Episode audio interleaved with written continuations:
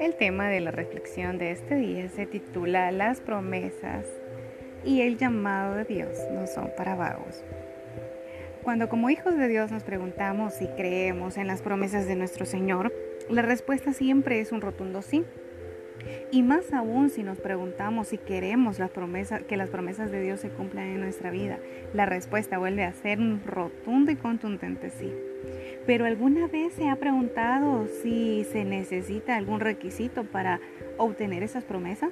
Pues déjeme decirle que cuando nosotros leemos, comprendemos y analizamos la palabra de Dios, nos damos cuenta que cada una de las veces que vemos a Dios dando una promesa o una misión a una persona, no lo hace ni la da a una persona que no está haciendo nada. Al contrario, vemos cómo Dios toma en cuenta a las personas que son activas y que están haciendo algo, por mínimo que sea.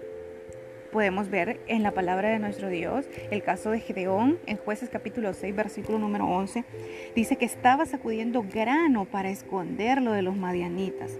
Y Dios le dice que está con él y que vaya a salvar a Israel de manos de los madianitas, porque Dios lo, lo enviaba.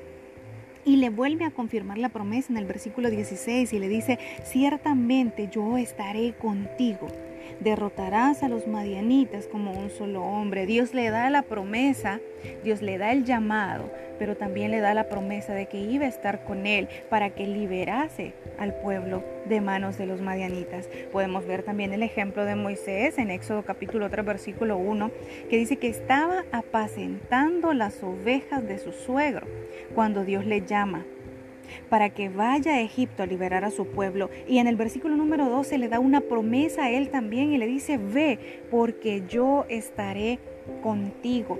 Dios le da una promesa también a Moisés y le da un llamado también cuando él está en actividad. Y Dios nos da de la misma manera a nosotros y cada uno una promesa y nos da también un llamado para que nosotros quizás a lo mejor no vamos a ir a liberar una nación, quizás no vamos a ir a liberar un pueblo, pero sí vamos a ser partícipes de la liberación cada día de nuestra familia, de la bendición de nuestra familia, de la, de la bendición y, y libertad de nuestras propias vidas y sobre todo de nuestra generación venidera.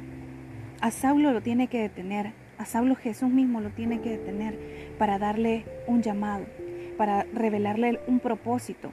Saulo siendo un perseguidor de la, de la iglesia, siendo un perseguidor del cuerpo de Cristo. Dios lo detiene porque sabía la capacidad, sabía el potencial que había en Saulo, sabía el conocimiento que había en él de la palabra, quizás a lo mejor eh, erradamente, pero cuando Dios lo llama,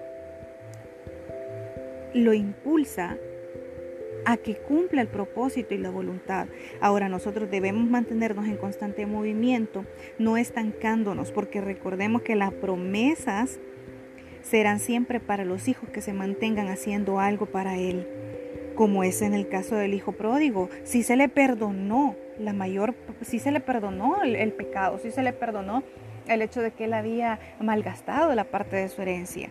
Pero la mayor parte le quedó al hijo maduro que sabía y que iba a saber cómo administrar la herencia de su padre. De esa misma manera nosotros tenemos que aprender a mantenernos, a mantenernos cada día constantemente acercados a Dios, buscando su presencia para convertirnos en hijos maduros que hereden las promesas de Dios.